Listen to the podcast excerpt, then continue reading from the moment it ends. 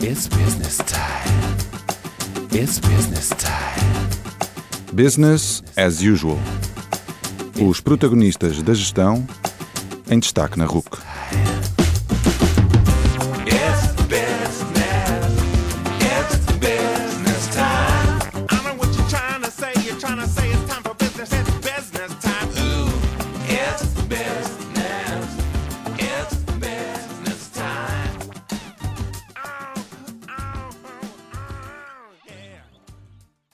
Boa noite e bem-vindos ao 52º Business as Usual, o melhor programa da RUC sobre gestão.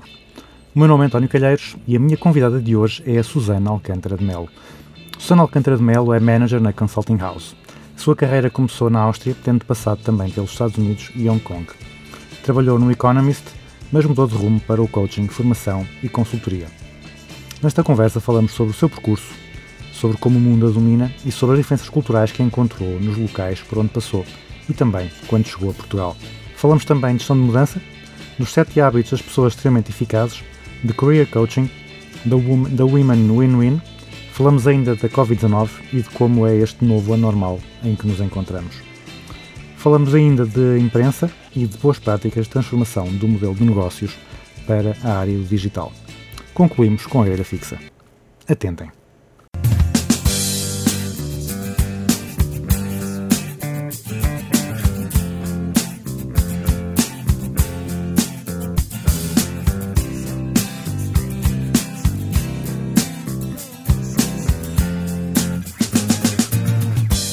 Boa noite, Susana Alcântara de Melo. Eh, Bem-vinda ao Business as Usual e obrigado pela disponibilidade. Obrigada, António. Boa boa noite. Eh, a Susana tem um percurso profissional que podemos dividir em duas partes. Uma parte inicial no, no Economist Group, em Viena e Hong Kong, e depois uma segunda parte no coaching, consultoria e informação, que acabou por a trazer para, para Portugal. Eu pedia-te para, para nos fazeres aqui um, um pequeno um pequeno percurso, ou uma, uma pequena visita ao teu percurso, ao teu percurso profissional, contando um pouco os momentos mais marcantes, explicar de que forma tudo isto faz parte de uma estratégia muito bem delineada impecavelmente implementada, e depois também que explicasses quanto tempo é que falta até dominar o mundo. O objetivo não é dominar o mundo, estou a ser dominada pelo mundo, que é o que é bom, o que é bom. Então, para fazer um bocadinho, eh, voltando um pouco atrás, eu saí de Portugal em, em, dois, em 1991, eh, já precisei de fazer contas agora, para a Áustria, eh, onde estive na universidade, numa universidade americana, Webster, onde fiz o curso de Gestão e de Relações Internacionais. Depois juntei o Economist Group, realmente, eh, uma parte do Economist Group, que é a Economist Intelligence Unit, relembrar que naquela altura ainda havia o Muro de Berlim, portanto, o escritório em Viena representava tudo o que era Europa Central e de Leste, que não, não, não havia acesso na altura, em termos de mídia. Portanto, um, sediada em Viena, comecei com o Economist Group nessa altura, em, 2000, e- em, desculpa, em nove- no- 93, 94, num estágio. E, e, e 16, 17 anos depois, saí em Hong Kong. Portanto, passei por várias áreas, eh, B2B, B2C, parte research, parte comercial, e acabei por me focar muito, que me levou também depois a Hong Kong, na parte B2B, que eles têm que é o Economist Intelligence Unit, e que é muito focado em apoiar as empresas, Fortune 500, a maioria delas, em, em estratégias de entradas e saídas de mercados. E sempre mercados emergentes, sempre mercados fechados, que estão, que estão a começar a abrir. Em Viena seria então Europa Central e, de Leste, e, e Turquia, portanto começamos a incluir parte do Médio Oriente e África também em meio dos anos 90. E depois em Hong Kong seria os países todos asiáticos, lá está, em Hong Kong mais focada no Norte da Ásia, mas também com responsabilidade pela parte de South Asia, portanto, parte de Vietnã, Cambojas e tudo isso. Mas sempre na parte de contacto com, com empresas, sempre na parte eh, empresarial, não tanto na parte editorial da, da empresa. Saí depois, realmente, do Economist em 2006, já em Hong Kong. Entretanto, passei por São Francisco três anos também, Silicon Valley, uh, onde estive a fazer trabalho uh, de freelancer com o Economist uh, por não poder, por razões de vistos, trabalhar oficialmente nos Estados Unidos. freelancer para Viena e depois fomos realmente para Hong Kong, onde estive 10 anos. até 2006 com o Economist, a fazer exatamente o mesmo que fazia em Viena, continuar com a parte de B2B, Market Strategy Entries e, e Exits de empresas em mercados emergentes e depois, em 2006, realmente decidir a aventura e tentar algo diferente, algo que sempre me apaixonou. Já quando estive nos Estados Unidos, fiz alguns cursos em Stanford sobre uh, recursos humanos, uh, psicologia, muito focado aos direitos uh, das pessoas e direitos humanos. E, portanto, em 2006 resolvi dar um salto, deixar uma empresa que me está no ADN e continua a estar, que é o Economist, e passei a criar a minha empresa, o Onwards and Upwards e o My Job Coach, muito focada então em coaching, formação, consultoria, muito focada em desenvolver as lideranças e change management nas empresas. Depois veio 2014 e no meio da crise em Portugal não achei nada melhor do que voltar. Portanto, voltei para Portugal em 2014. Uh, coloquei a sede da minha empresa uh, em Portugal, fiquei sediada em Portugal, no entanto, continuei a trabalhar primariamente para o estrangeiro. E Médio Oriente, desde Jordânia, Irão, Líbano, Dubai, Egito, Norte África também e o resto da Europa. Uh, portanto, muito focada no, uh, em grandes empresas no estrangeiro e uma percentagem muito pequena de trabalho em Portugal.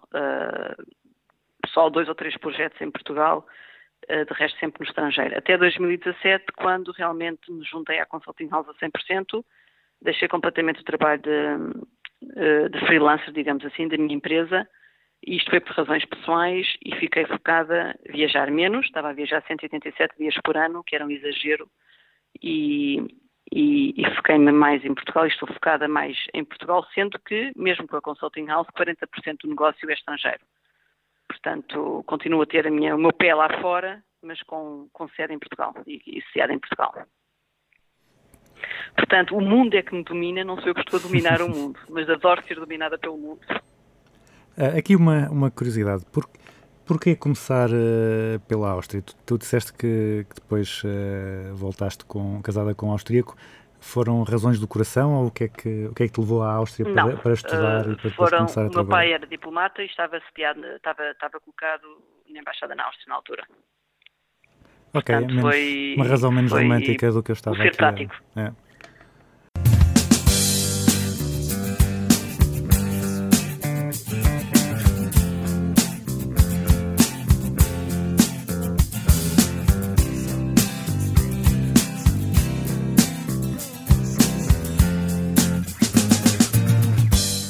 Tu passaste muitos anos da tua carreira fora, fora de Portugal, 24 né? anos, como já, já referiste. Viena, Hong Kong, falaste em São Francisco, Silicon Valley. Um, quais é que foram as principais diferenças culturais entre os três uh, locais e o que é que, como é que foi voltar a Portugal uh, depois de estar em, em, locais tão, tão diferentes entre si e tão diferentes de Portugal? Uh, é uma ótima pergunta e uma pergunta que me fazem muitas vezes, porque realmente são, são culturas completamente diferentes. Uh, começando por Viena, que está aqui ao lado, e uma poderíamos pensar, tanto aqui ao lado, as diferenças não serão assim tão grandes. Eu, hoje, olhando para trás, confesso, e tive 10 anos em Viena na totalidade e 10 anos em Hong Kong, uh, houve mais barreiras culturais com Viena do que houve com Hong Kong. Uh, Viena, uh, primeiro, era a minha idade, eu era muito nova, com expectativas, vinha de Portugal, expectativas completamente uh, desajustadas em relação ao que Viena e que seria a vida em Viena. São muito fechados. Uh, naquela altura, e estamos a falar nos anos 90, uh, eh, a média de idade era talvez nos 60, 70 anos. Um país que passou por uma grande guerra e passou de uma forma muito ativa, portanto ainda sentia muito isso no dia a dia. eu posso dizer que, apesar de ter acabado casada com um austríaco, o meu, meu, meu marido, ex-marido, apesar de ter nascido na Áustria, viveu sempre em Madrid, Turquia, Grécia, portanto também países do Sul, portanto era muito pouco austríaco. Um, eu conto pelos dedos amigos austríacos de gema que fiz naqueles 10 anos, portanto eram, era, vivia muito num ambiente um, internacional. Uh, os vienenses, digamos assim, não eram fáceis de, de lidar, muito fechados, muito contraídos, muito rigorosa em termos de horários, em termos de, de, objetivos, o que eu, com a minha idade naquela altura, não estava muito para aí virada. Portanto, tive grandes dificuldades em adaptação. Tendo dito isto, fui super feliz na Áustria. Nós, como seres humanos, também nos adaptamos facilmente e isto é visto em retrospectiva. Portanto, o dia a dia lá é muito fácil viver na Áustria, tudo funciona, uh, há resposta para tudo, uh, portanto, é, é, uma vida fácil, digamos assim. Hong Kong já era outra idade, antes Hong Kong ainda estive nos Estados Unidos, três anos, como disse, em Silicon Valley. Foi uma altura uh, difícil para mim por várias razões. Tinha acabado de ter o meu primeiro filho, fui, foi, ele foi com dois meses. Disseram-me que não podia trabalhar porque estava casada com um expatriado, portanto, naquela lei, entretanto, já mudou, mas eu estava naquela altura da minha vida, tinha acabado o meu mestrado, onde sentia necessidade de fazer algo e não podia. Portanto, voltei a estudar, preparada que não ficava, fui para Stanford fazer um curso de executivos e fiz algum trabalho voluntário. Em termos culturais, com os Estados Unidos, um, mais uma vez, em ambiente muito internacional que eu convivia no dia a dia, os americanos muito abertos, muito, e não digo isto com sentido negativo, mas muito mais superficiais do que nós aqui na Europa em termos de conversa, portanto, muito fácil de entrar em conversa e fazer, uh, travar conhecimentos, muito poucos amigos que fiquem para uma vida que, que sejam, uh, que, foram, que tivessem sido feitos lá. Em termos profissionais, uh, uma velocidade tremenda, isto eram os anos 90 em Silicon Valley, portanto foi o boom, uma velocidade tremenda, trabalhar uh, 24 sobre 24 horas era o normal naquela altura, um, e portanto uma grande aprendizagem de, através da observação e de contactos que fazia, uh, de como do, do que é sentir pressão e do que é gerir expectativas e do que é gerir empresas a crescer com uma rapidez tremenda sem terem os processos ainda definidos, sem terem, sem terem uh, o back-office, digamos assim, preparado para acompanhar. O que me trouxe uma grande, um grande ensinamento também para, para a minha vida tá, agora aí como formadora, consultora de recursos humanos. Em Hong Kong foram os anos, os anos foram 10 anos uh, fantásticos, uma cultura completamente diferente. Aliás, eles dizem que Hong Kong é a Asia for Beginners, portanto, foi uma entrada ao de leve no mercado asiático. Em termos profissionais, com a Economist, portanto, era uma empresa que eu já conhecia, não foi difícil a integração. A maioria das pessoas que trabalham no Economist, mesmo na Ásia, uh, tem um background internacional. Uh, portanto, viver em Hong Kong, em termos culturais, trouxe aquelas dificuldades do dia a dia, conhecer a cultura, uh, mas em termos profissionais não houve grandes diferenças. E, e, daí eu dizer que a Áustria foi mais difícil em termos de adaptação cultural do que Hong Kong, porque em Hong Kong nós vamos preparados para a diferença e, e, aqui na Áustria não ia preparada para a diferença. Achava que era aqui ao lado, é como quando se vai a Londres, e aqui ao lado somos todos iguais e temos a três horas de diferença, quão diferente poderá ser. Em Hong Kong fui mais preparada e, portanto, uh, estava mais, mais uh, digamos, com mais ferramentas para lidar com as diferenças. Uh, o mercado chinês, sim, esse sim é muito diferente, não só em quantidade, em termos de, de como o dia a dia se desenvolve, são muitos, as expectativas são muito diferentes, é um mercado que estava naquela altura a abrir para o mundo, uh, a abrir de forma deles, portanto, uma abertura um bocadinho menos, menos uh, democrática do que nós estamos habituados, mas mesmo assim Hong Kong vivia-se como se, como se pudesse viver em Paris ou em Londres, ou seja, havia acesso a tudo, havia tudo, uh, um mercado extremamente internacional, banca, muita banca, Portanto, uh, isto só para fazer um ponto de situação, a China, tudo o que é comercial, tudo o que é em termos de, de revenues que é feito na China não pode sair da China. E, portanto, tudo o que era atividade comercial, as empresas tinham associadas em Hong Kong ou Singapura. E daí haver muita banca, muita farmacêutica uh, em Hong Kong, onde ficou a ser a minha área de foco também e de especialização, que depois eu trouxe também para Portugal e para o resto do mundo. Portanto, em termos culturais, a maior diferença para mim, sinceramente, foi Viena, a maior dificuldade, por questões uh, de idade, experiência, maturidade, mas também por, uh, por uh, estar menos preparada, digamos assim. Hong Kong, senti-me em casa. Apesar de ser do outro lado do mundo, eu estive 10 anos em casa. E depois foi o regresso a Portugal. E mais uma vez, isto foi um ensinamento para mim, Uh, preparei a família toda para o regresso a Portugal, família que nunca tinha vivido em Portugal, portanto, nem o meu, na altura, marido, nem os meus filhos, que vinham com 15 e, e, e 8 para 9 anos, tinham vivido em Portugal. Portugal. Português era a terceira língua e, na altura, era a terceira língua deles, inglês sendo a primeira, alemão a segunda.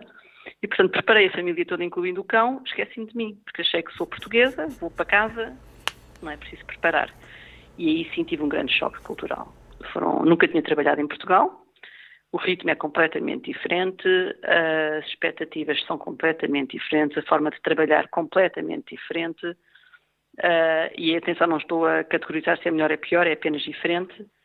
E, portanto, demorei algum tempo até me sentir mais ou menos em casa. Digo isto, o mais ou menos, porque passaram sete anos, quase sete anos, e se eu for sincera, ainda não me sinto em casa.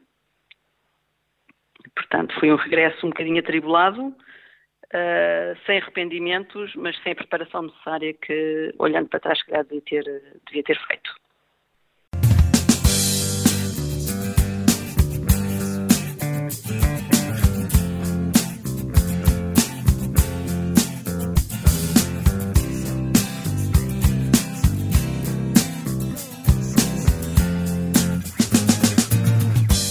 Tudo isso foram mudanças e tu trabalhas muito com gestão de mudança, trabalhaste com a MyChange e agora na Consulting House também gerem processos de mudança.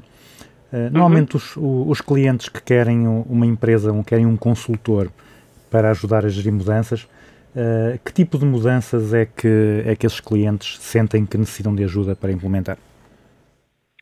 Uh, depende. Temos o, o, cliente que nos pede ajuda para implementar a mudança de estratégia, e, portanto, aí inclui desde top ao bottom da empresa, portanto, inclui a empresa toda, e são processos que, que demoram e processos com que, clientes com que trabalhamos durante períodos de tempo compridos, não é uma coisa que acontece uma vez ou duas, são processos, um, são relações de muitas vezes um, dois, três anos, uh, onde trabalhamos o top, e normalmente aí será o Ricardo Vargas que, que trabalha com as equipas de liderança, uh, com o processo uh, estabelecido e trabalhado com, com, o cliente e depois fazemos em, em, tipo cascata para o resto da empresa esses, esses, processos de mudança. E podem ser processos, processos de mudança de estratégica completa uh, ou podem ser apenas processuais.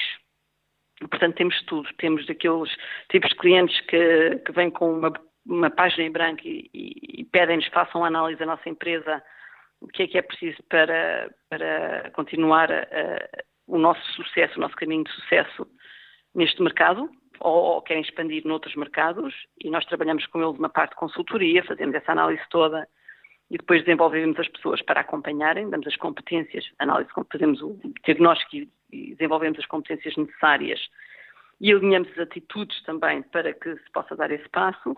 E depois temos outro tipo de cliente que já vem com ideias muito definidas daquilo que quer fazer e nos vem pedir mais para executar do que para delinear com eles uh, o processo. Portanto, temos de tudo, um bocadinho de tudo. Uh, sendo que cada vez nos pedem mais para, para ser parceiros nesse, nessa definição de estratégia e, e cada vez menos o, o, ad hoc de desenvolvimento que, que tem um impacto menos, menos menor uh, na empresa e nas pessoas. Uhum.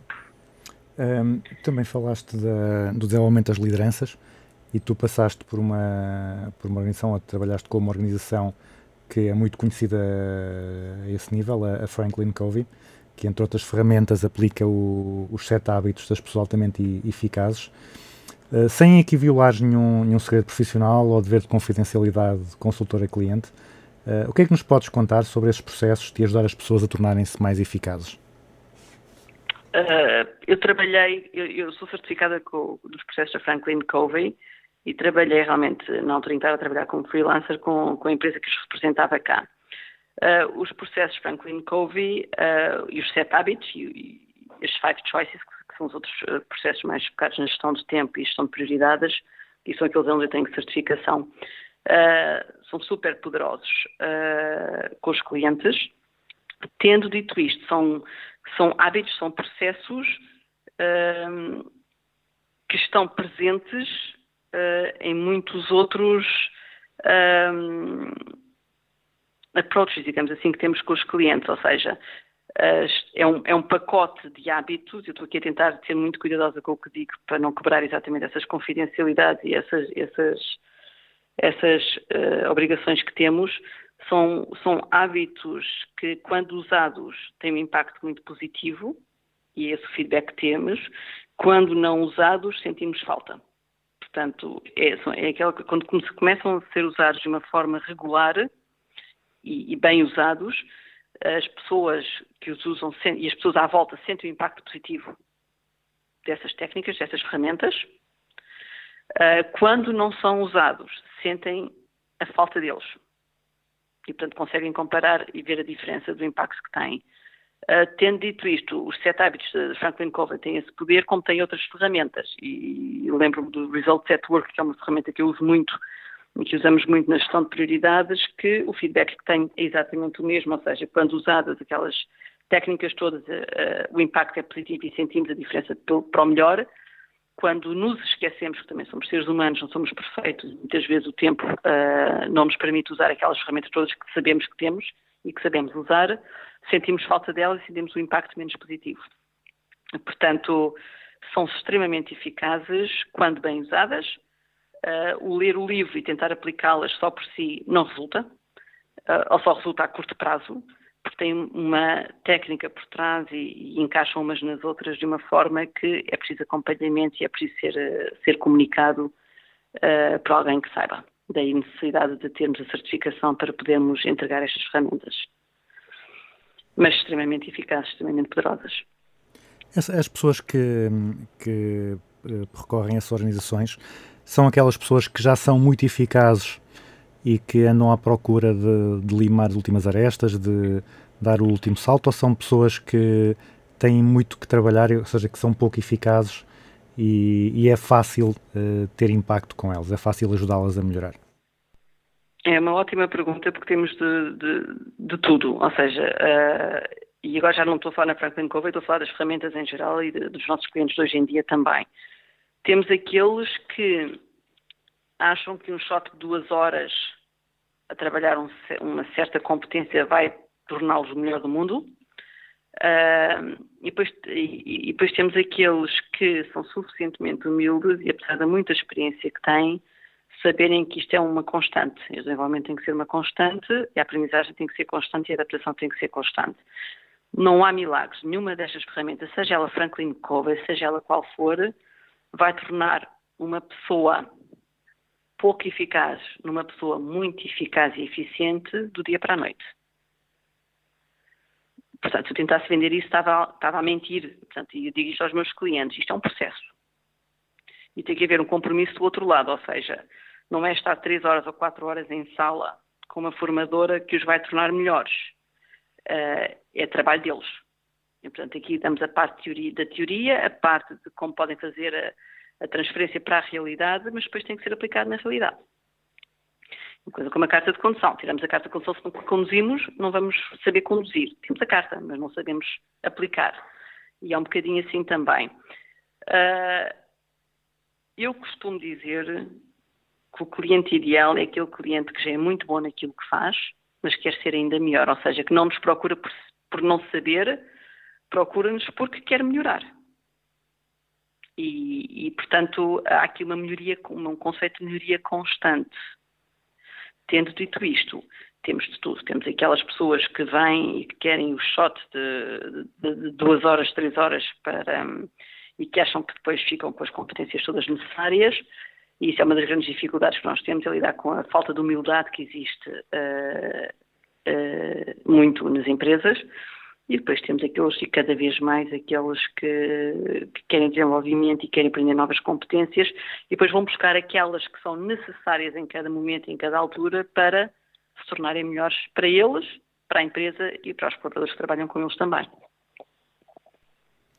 Um, agora, estavas a falar da, das ferramentas serem muito poderosas. Portanto, tu, trabalhaste na, com a Franklin Covey, que tem, tem essas ferramentas uh, bem definidas e, e próprias, uh, mas também já trabalhaste muito como, como freelancer. Uh, como independente, muitas vezes não, não se pode usar algumas ferramentas específicas de, outras organizações, mas também não temos a obrigação de as usar, não é? por vezes, se calhar, por, estando na. Franklin Covey, sentes que, ok, até, sentes que tens a obrigação de usar aquelas ferramentas, eh, o que elimina a possibilidade de usar outras que não são da organização e que até poderiam ser, ser úteis.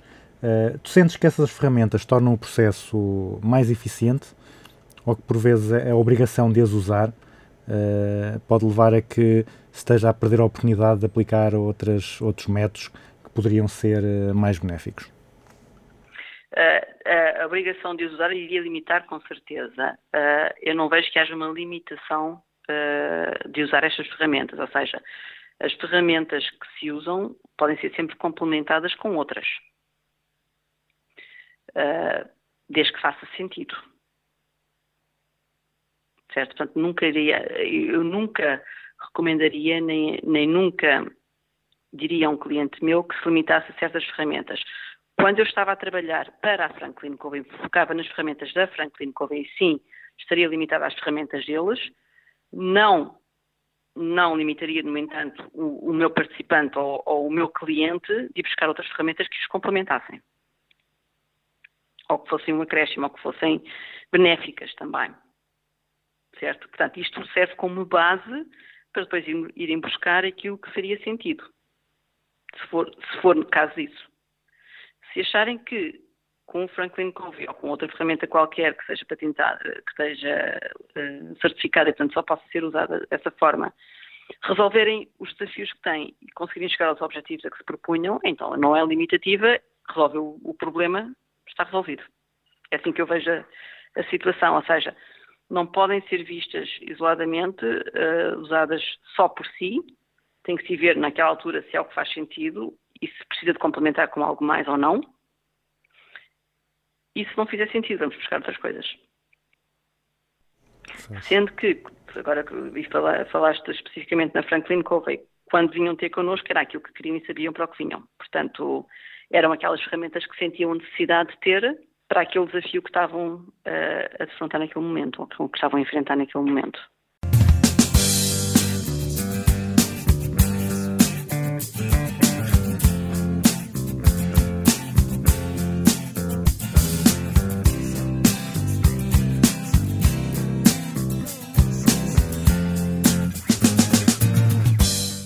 dando aqui uma, uma ligeira volta, tu também uh, fundaste e estiveste quatro anos na, no My Job Coach, prestava serviços de career coaching e apoio em processos de, de mudança de, de carreira.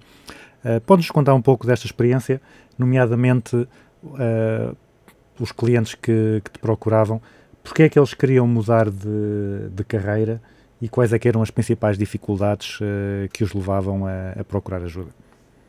Ok. Uh, a Job Coach surgiu já quando voltei para Portugal, uh, ou quando pensei em voltar para Portugal, de estarmos no meio da crise e, e eu pensar que seria um apoio importante em Portugal, uh, dado o elevado desemprego, dificuldades que estavam a ter em mudar, mudar de, de foco, as pessoas estavam a ter em mudar de foco de carreira, de evoluir na carreira.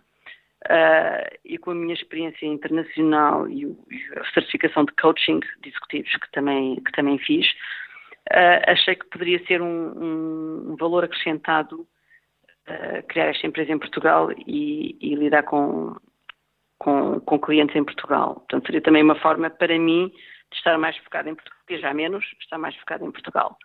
O que é quem é que me procurava? No início foi, aliás, na maioria dos casos, eram clientes de forma privada, porque não eram empresas.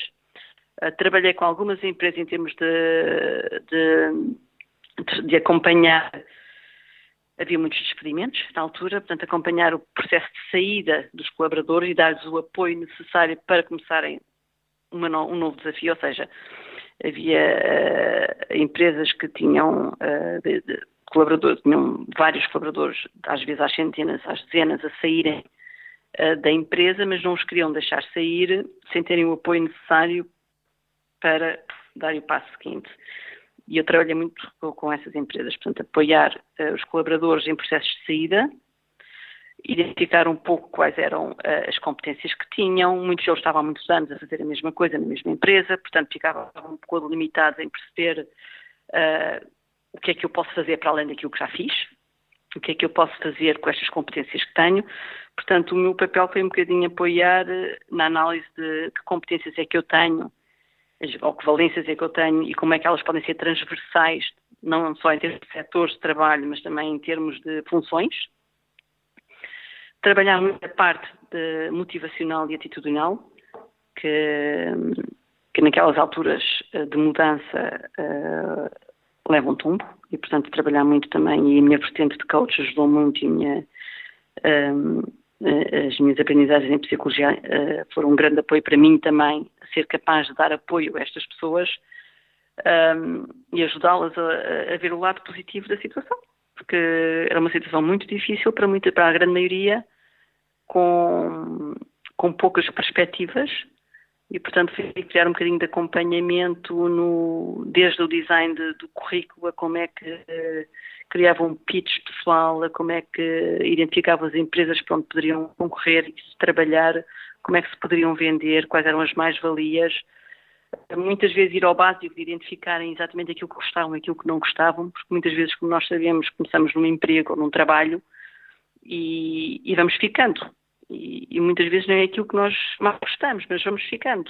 Uh, é uma coisa mais uh, que nos dá alguma segurança, estamos habituados, é a nossa zona de conforto e aqui para muitos era uma oportunidade também de mudarem. E já que temos que mudar, vamos mudar para algo que gostamos verdadeiramente. Ter, ter essa, essa sensibilidade e ajudá-los a identificar isso e depois ajudar também a identificar onde é que isso, onde é que poderiam ter essa resposta. Portanto, era muito trabalho de coaching one-on-one, -on -one, Uh, muito trabalho de grupo coaching também, portanto, várias pessoas com os mesmos desafios, juntá-las para partilharem boas práticas, ideias, apoiarem-se, criar ali um sentimento de comunidade, que era tão importante, portanto, com uma plataforma online que os ajudava também a trocar ideias entre eles, portanto, não era sempre comigo, mas era também entre eles, esta comunidade que os apoiou muito e muitos deles ainda continuam em contacto, o que é, o que é fabuloso olhando para trás, continuarmos em contacto, eu com eles e eles entre eles também. Portanto, criou-se ali uma comunidade de apoio que foi muito importante. Foi um período interessante, foi um período muito interessante.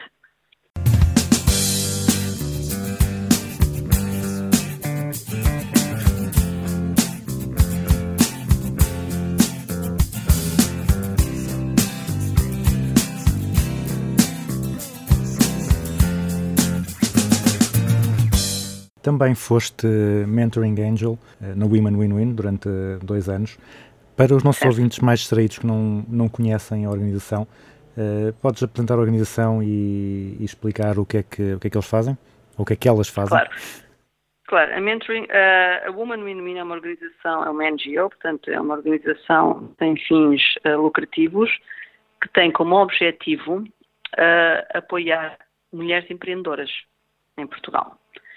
E, portanto, organizou-se um, um programa de mentoring, onde fazemos, onde fazíamos, eu já não estou envolvida por questões de tempo, de disponibilidade, não, não me é possível continuar envolvida nesse, nesse grupo, mas onde são selecionadas através de entrevistas, é um processo extremamente uh, detalhado, são identificadas um certo número de mulheres empreendedoras em Portugal que estejam a começar um negócio ou que já estejam, já estejam com um negócio criado, mas que sintam necessidade de ter um mentor, e, portanto, selecionamos algumas dessas mulheres e depois fazemos um match com um pool de mentores que temos, que são pessoas experientes, uh, de organizações uh, estabelecidas no mercado, muitos deles também, grande parte deles também, e delas, são homens e mulheres aqui como, como mentores, uh, empreendedores, ou que montaram empresas deles com muito sucesso.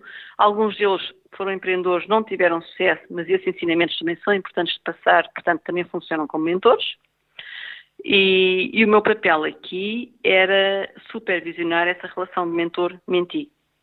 Portanto, era fazer as in, in, entrevistas iniciais, entender os negócios, uh, perceber qual era o melhor match, qual era o, o, o match ideal entre mentor e menti, perceber se havia química, se havia valor acrescentado naquela relação e depois, durante esse ano, coordenar e supervisionar essa relação de, de mentoring, no fundo. Portanto, aqui era uma passagem de conhecimento individualizada de mentor para mentee, onde tínhamos também umas sessões de grupo, onde uh, tinha, trazíamos pessoas especializadas em certos tópicos, como redes sociais, como é que eu vou vender uma, o, a minha empresa nas redes sociais ou em, digitalmente, como é que se faz uma balance sheet, como é que eu, como é que eu trabalho as finanças da minha empresa, íamos buscar alguém especializado nessa área para partilhar com as nossas mentis as melhores práticas e, portanto, o meu papel era muito esse. A Woman Win-Win tem esse objetivo, portanto, é uma organização sem fins lucrativos que tem como objetivo apoiar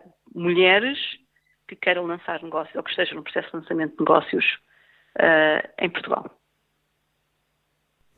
E tem, tem, tem, tem um pool de, de, de, de, mulheres super, super dinâmicas que se apoiam imenso entre elas e um, um pool de mentores também fabuloso.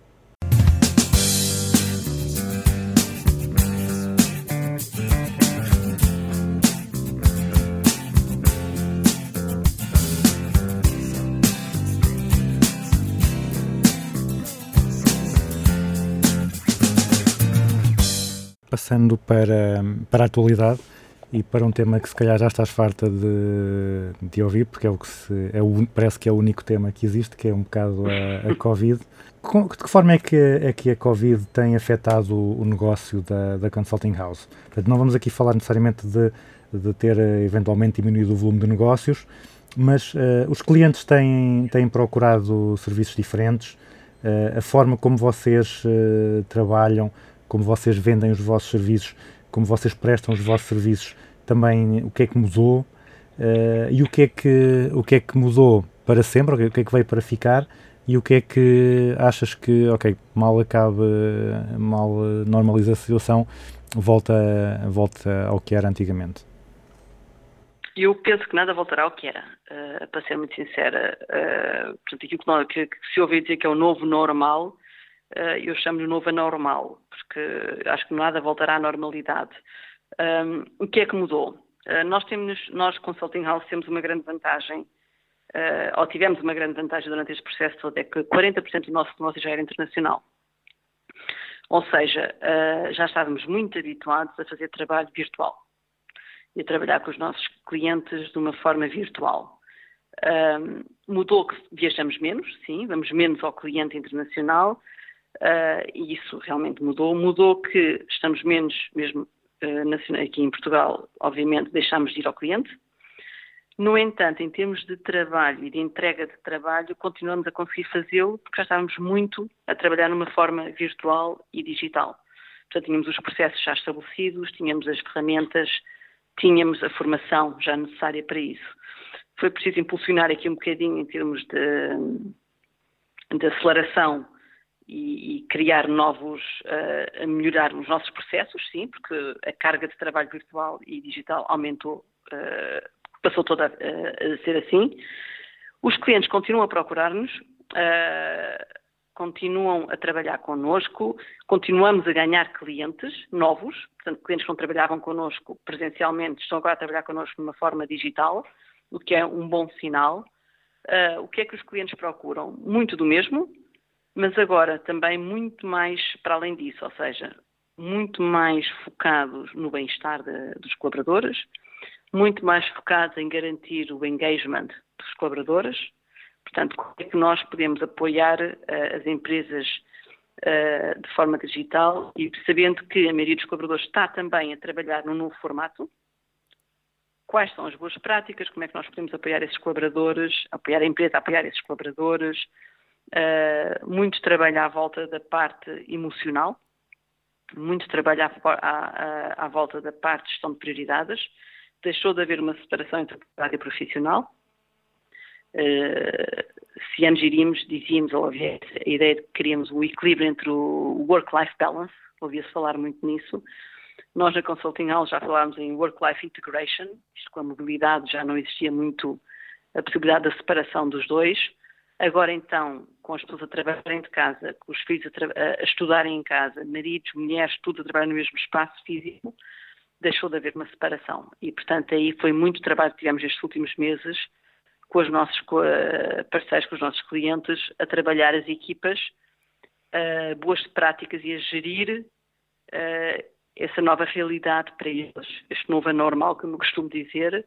Portanto, muito trabalho em gestão de prioridades, em, gestão de tempo, em gestão emocional, muito trabalho em tomadas de decisão sob pressão, tomadas de decisão em épocas de crise, muito trabalho também temos feito em liderança à distância, liderança de equipas virtuais, ah, como é que se faz, quais são as boas práticas, quais são as diferenças, a comunicação, muito trabalho focado na comunicação, como é que eu devo colaborar, ah, comunicar com os, com os meus colaboradores agora ah, que não estou presencial tantas vezes, que não estou com eles tantas vezes, de forma a garantir esse tal engagement, o compromisso, como é que as empresas podem garantir que os colaboradores têm tudo o que necessitam para continuarem a entregar resultados, porque isto estamos a falar aqui num período que não sabemos quando é que vai acabar, não é? Portanto, isto pode ser eh, e vai ser a longo prazo. Ainda hoje de manhã estive a falar com um cliente na área da tecnologia que fechou os escritórios físicos no mundo todo. Portanto, em termos para eles, agora quando, quando falam em, em, em colaboradores e, e novos colaboradores que continuam a crescer, uma empresa da área tecnologia continua a crescer muito, eh, a localização física já não é muito- geográfica já não é tão importante. Agora vão buscar as pessoas com as melhores competências para a função, independentemente de onde elas estejam, porque já não têm escritórios físicos. Portanto, há muita coisa a mudar, estamos todos a aprender, nós com os clientes e os clientes connosco também, e acho que é muito importante haver partilha entre todos de boas práticas para criarmos aqui um novo, vamos chamar-lhe então um novo normal, que ainda ninguém sabe o que é. Portanto, estamos todos na descoberta.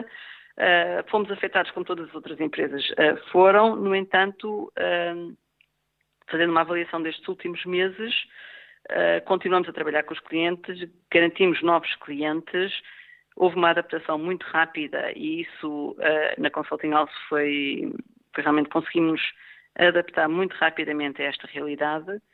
E os nossos clientes que já trabalhavam connosco já nos, já nos conheciam essa faceta uh, digital, portanto o trabalho não, não deixou de continuar, continuou, passou a forma virtual, mas continuou, e já estamos agora a ver alguns dos nossos clientes a quererem voltar à sala. Portanto, o que é que vai voltar ao antigamente, que me perguntavas há pouco, uh, respeitando todas as normas de, de, segurança, obviamente nós estamos a ir para a sala com clientes já.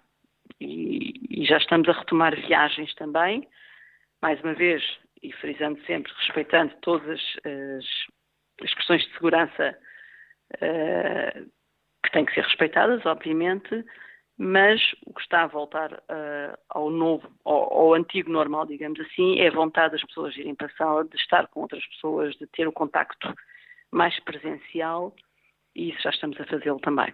Portanto, isso já está a voltar. Nunca será como antes, mas já estamos a voltar. No fundo, até foi, foi um bocado Uh, correspondeu um bocado àquilo que era a tua ambição ou a tua, um dos teus objetivos de carreira, que era viajar menos, portanto tu até, até acabaste por, por não, não te sentir tão mal com, com a Covid. Exatamente. Uh, brincando, exatamente. claro, porque portanto, não. Agora, Foi pena ter que ser através do Covid, pois, obviamente. exatamente, exatamente.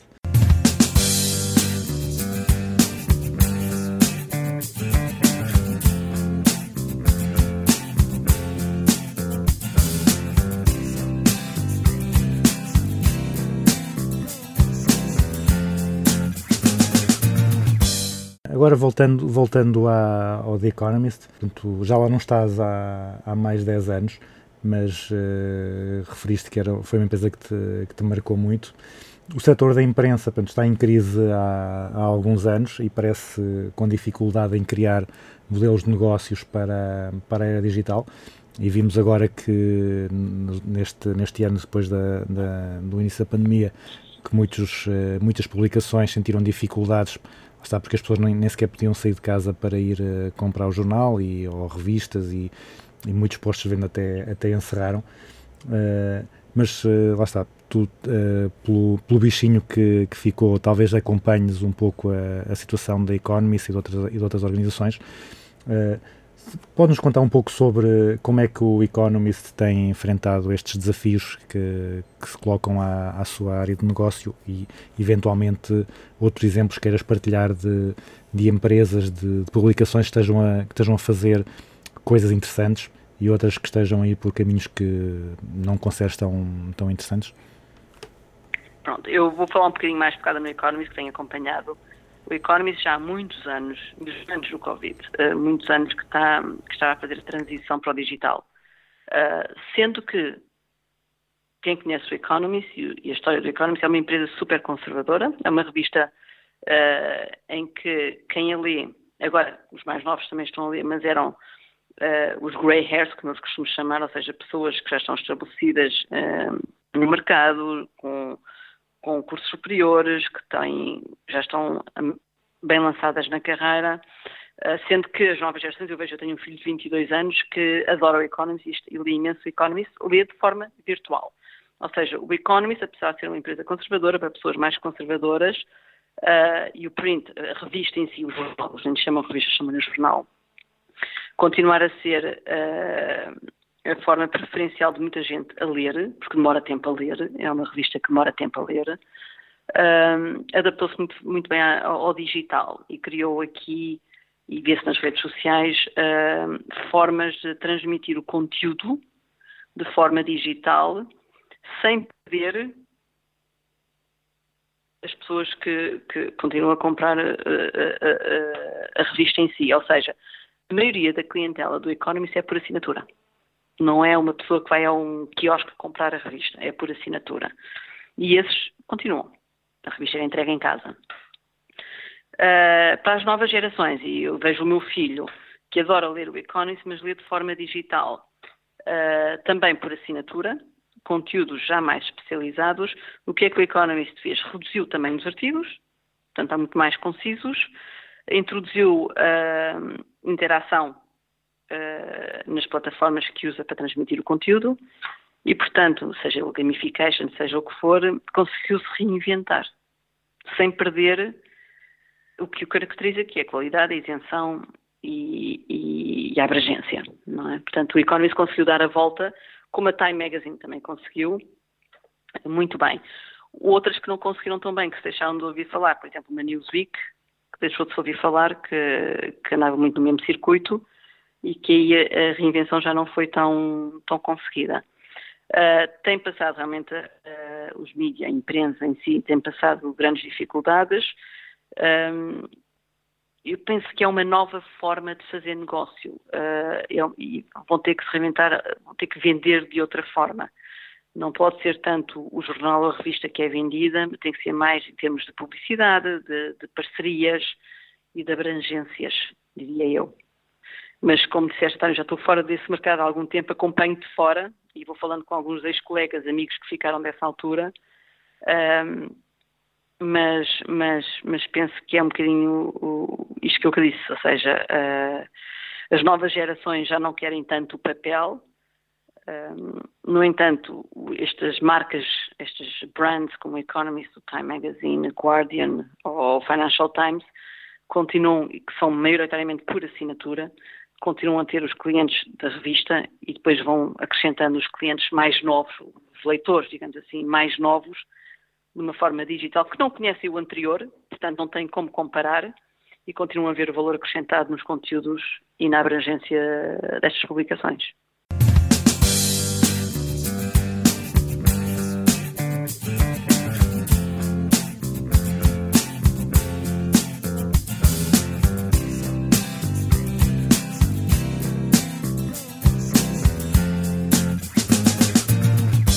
Passando para, para temas mais pessoais, eu perguntava-te como é que é o teu um dia normal na tua vida e o que é que mudou agora com, com a Covid? Bem, eu posso dizer que o que mudou, uh, digo-te já que foi levantar mais seis da manhã para levar a minha filha à escola. Agora não preciso levantar tão cedo. Vai começar outra vez agora em setembro e isso uh, vai voltar ao normal. O que é que mudou? Mudou o não estar tanto uh, no espaço do cliente. Portanto, isso mudou. Eu, eu, passava muito tempo, como todos nós na consultoria, como todos nós na consulting house, muito tempo com o cliente, fisicamente com o cliente, no escritório do cliente, eh, em sala com o cliente. Portanto, isso mudou. Uh, continuo com o cliente, mas de uma forma virtual. Uh, nós já temos muito, já tínhamos grande flexibilidade na consulting house e vamos a ter em termos de, de, de onde trabalhamos. Uh, portanto, em termos de trabalhar de casa, trabalhar de escritório, já, já havia muita flexibilidade, continua a haver. Portanto, aí está muito ao nosso critério do que achamos que é uh, necessário fazermos. Portanto, nisso não mudou grande coisa. Uh, no dia a dia, o que mudou realmente é tentar, visto ser tudo feito de uma forma virtual, ter as condições certas para conseguirmos entregar ao cliente. Uh, a forma de entrega também foi um bocadinho uh, alterada. Agora, no dia a dia, uh, não mudou muito, porque o trabalho continua a ser feito, a metodologia é que, que varia um pouco, mas continuamos a fazer o mesmo tipo de trabalho, continuamos a entregar ao mesmo tipo de clientes, continuamos a ganhar clientes novos, deixámos de ir a tantos eventos, deixámos de estar, uh, uh, mas isso como todos, começámos a estar muito mais presentes uh, nas redes digitais, uh, e isso eu também comecei a estar mais presente no LinkedIn, por exemplo, num Twitter, no, no Instagram, um, em termos da parte de angariação de clientes, porque mais, deixamos de ir a tantos eventos e tantas reuniões presenciais, mas de resto, para ser muito sincera, não houve grandes alterações no dia a dia da minha vida. Uh, tive coisas boas, o meu filho que estava a estudar em Londres veio para casa, esteve em casa cinco meses, portanto foi bom tê-lo em casa outra vez, acabou o curso de casa, uh, já está a trabalhar fora outra vez, portanto já foi embora outra vez, mas teve coisas positivas, isso mudou no dia a dia, obviamente, Uh, mas para além disso não houve grandes, grandes alterações, continuámos a trabalhar uh, apenas não íamos tanto ao escritório, íamos ao cliente, estávamos a trabalhar mais em casa, mas tínhamos as condições para isso e portanto continuou business as usual, digamos assim. E o, os cães ficaram mais contentes seguramente? Uh, um deles, entretanto, já não está entre nós, uh, mas sim, mais acompanhados seguramente. Uh, tu, tu já, já trabalhaste muito com, com a questão da, da, da eficácia, que falámos há pouco. Uh, no teu dia a dia, uh, que, que apps ou que, que práticas, que ferramentas, o que é que tu aplicas, o que é que tu utilizas para potenciar o teu desempenho e o teu bem-estar? Há uma coisa que, que é prática minha, que é prática da Consulting House, aliás, todos nós seguimos esse princípio, que é o que não está no calendário, não está na nossa vida. E, portanto, um calendário bem feito, para mim, é essencial. Uh, e se alguma vez olhares para o meu calendário, verás que está tudo uh, por cores, por temas, por tudo, pessoal e, e, profissional. Porque a minha vida engloba os dois, não é? Portanto, há que haver tempo para os dois, para os dois lados. E é uma coisa que nós recomendamos muito aos nossos clientes. É, é o calendário, o que não está no calendário não existe na vida porque nós depois esquecemos, vamos adiando, e isso é uma vai, vai, vai, vai destabilizar tudo. Portanto, em termos de eficácia e eficiência, hum, eu acho que o calendário bem estruturado é muito importante, uh, bem adaptado, e não é estar cheio, não é quantidade que, que, faz a diferença, porque é importante tempo vazio também para os inesperados e para os imprevistos, que, que aparecem sempre, não é? E para não andarmos depois sempre a correr atrás do prejuízo é preciso guardar tempo para isso. E, portanto, eu diria que é uma boa prática que eu, que eu recomendaria seria essa. Um calendário bem estruturado, uh, semanalmente, diariamente, mensalmente, e revisitá-lo uh, ajuda muito. Uh, e usas o calendário eletrónico, é agenda em papel? Eu pessoalmente uso o Outlook. Okay. Eu pessoalmente uso o Outlook.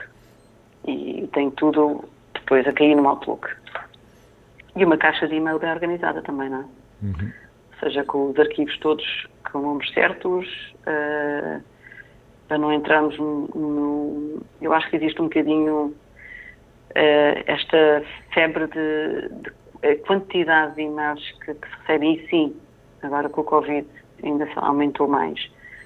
Uh, e esta quase obrigação de respondermos a tudo atempadamente uh, cria uma pressão enorme, ou seja, passamos, acabamos, se não for bem planeado e se não estiver bem estruturado, acabamos por passar dias a responder a e-mails e depois chegamos ao fim do dia, olhamos para trás e o que é que fizemos hoje. o que é que produzimos hoje, é? Uh, parece que andamos a apagar fogos o dia todo. E, e, portanto, é importante ter um, bem claro o que é, que é importante, o que é que é urgente, e para isso acho que um, um calendário, uma agenda bem organizada, uma caixa de e-mail bem estruturada e sabermos gerir bem as prioridades e, e, gerir as expectativas de quem nos rodeia também, de quem trabalha connosco, dos nossos clientes, das famílias, gerir bem isso, acho que para sermos eficientes é, é o ponto de partida. Uh, que tarefas fazes uh, melhor e que tarefas é que insistes em fazer, mesmo sabendo que se calhar não é a aplicação mais eficiente do teu tempo? Hum. Um, que tarefas é que eu faço melhor? Não sei, eu acho que tenho uma capacidade, uh, e também talvez pela minha vida e pelas mudanças todas que já tive uh, que fazer e que fiz, uh, de adaptação à mudança. Portanto, adapto muito facilmente a mudanças de plano. portanto, não é uma tarefa em si, mas consigo me adaptar a mudanças de, de, plano que venham em cima da hora, deadlines que sejam alteradas e, portanto, consigo dar aqui tenho bastante flexibilidade uh, nesse aspecto. Uma coisa que eu continuo a fazer, apesar de saber que não funciona bem para mim, é dormir pouco. Uh, mas sou uma pessoa que gosta de fazer coisas. Uh, sou uma pessoa que um, preciso de pessoas, portanto, extremamente dada a eventos sociais. O Covid veio-me dificultar muito a vida nesse aspecto e fez-me falta. Apesar de continuar a ter os encontros sociais virtuais, uh, não é a mesma coisa. Portanto, isso fez muita falta e, portanto, continuo uh, a deitar-me tarde, a ter eventos sociais, uh, a encontrar-me com pessoas, uh, a dormir pouco e depois sei que, que vai ter consequência no dia seguinte. Mas lá está.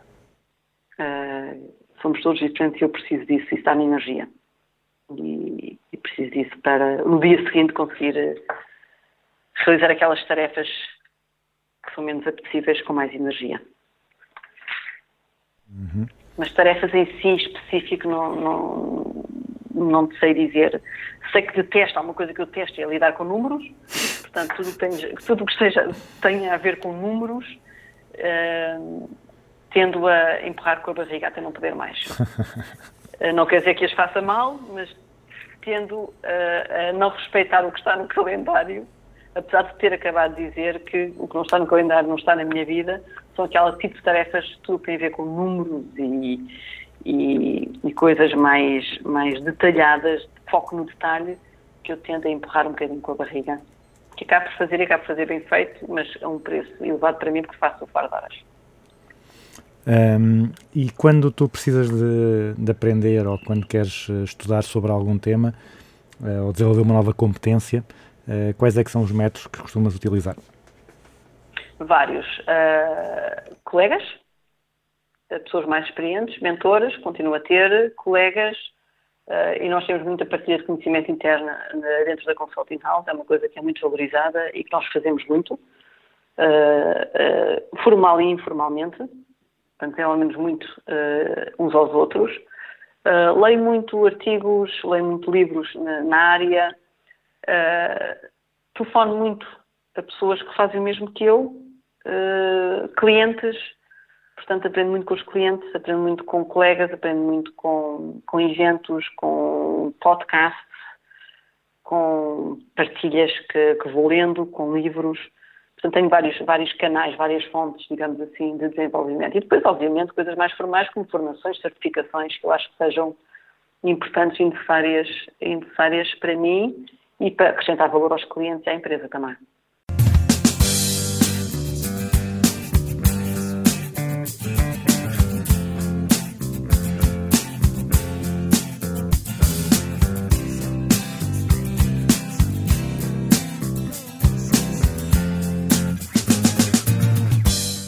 E agora chegamos à, à, fase final do programa, aquilo que eu chamo a grelha fixa, que são as perguntas que, finais, que são iguais para todos os convidados, uh, e são aquilo que, o, que, os estrangeiros chamam rapid fire questions, portanto, perguntas de, de, resposta assim mais, mais rápida.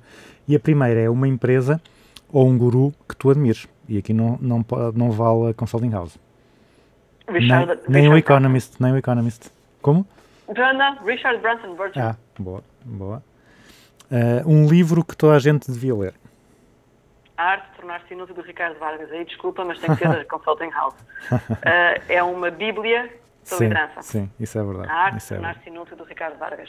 Estamos, estamos de acordo. Eh, Estamos de acordo? sim. Pronto. um conceito ou uma prática da gestão que tu vejas mal compreendido ou mal aplicado nas empresas, pelos clientes, etc. Eu diria pouco valorizado o poder da escuta. Hum. Escutar ativamente. Não é que as pessoas não saibam, é mais o não, não aplicarem. Eh, e um conceito ou uma prática da gestão sobre o qual tu tenhas mudado de ideias. Uh, gestão de tempo. Uh, gestão de tempo, ou seja, gestão de prioridades, que o tempo não se gere. É o que é, são as 24 horas. Mas uh, comecei a dar muito mais importância, e já falámos sobre isso uh, aqui hoje, uh, na gestão do meu tempo. Eh, se nós colocássemos um cartaz à entrada ou à saída de todas as faculdades de gestão do, do país, com um conselho para, para os estudantes, qual é que achas que deveria ser esse conselho?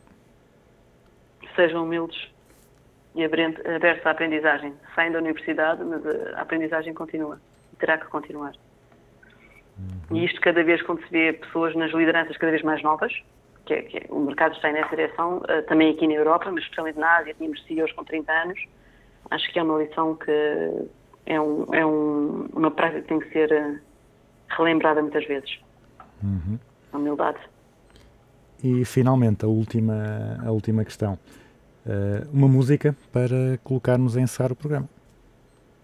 Eu acho que nesta altura a música mais apropriada é, é o Show Must Go On, dos Queen. Show Must Go On. Temos que continuar. Aconteça o que acontecer, a vida é para a frente. O novo anormal vai ter que ser o nosso novo normal. Portanto, Show Must Go On. Parece-me parece muito adequado e gostei, gostei bastante dessa, dessa expressão do novo, do novo anormal. Que, e vou ter, que, vou ter que usar a partir de agora. Uh, Susana, uh, muito obrigado pela disponibilidade e pelo, pela partilha.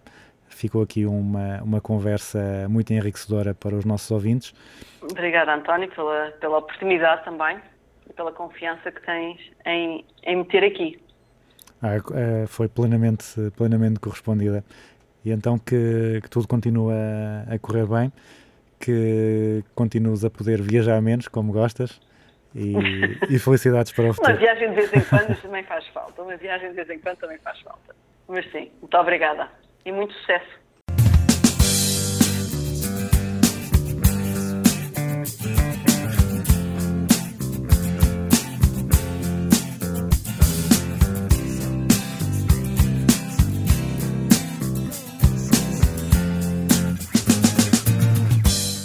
E assim termina o 52º Business as Usual com a Susana Alcântara de Melo. Uma conversa muito interessante e que será certamente útil para quem pensa em fazer uma carreira internacional ou apenas gosta de ouvir pessoas interessantes a falar sobre gestão. Nós voltamos para a semana. Até lá. The show must go on. Empty spaces, what are we living for? Abandoned places, I guess we know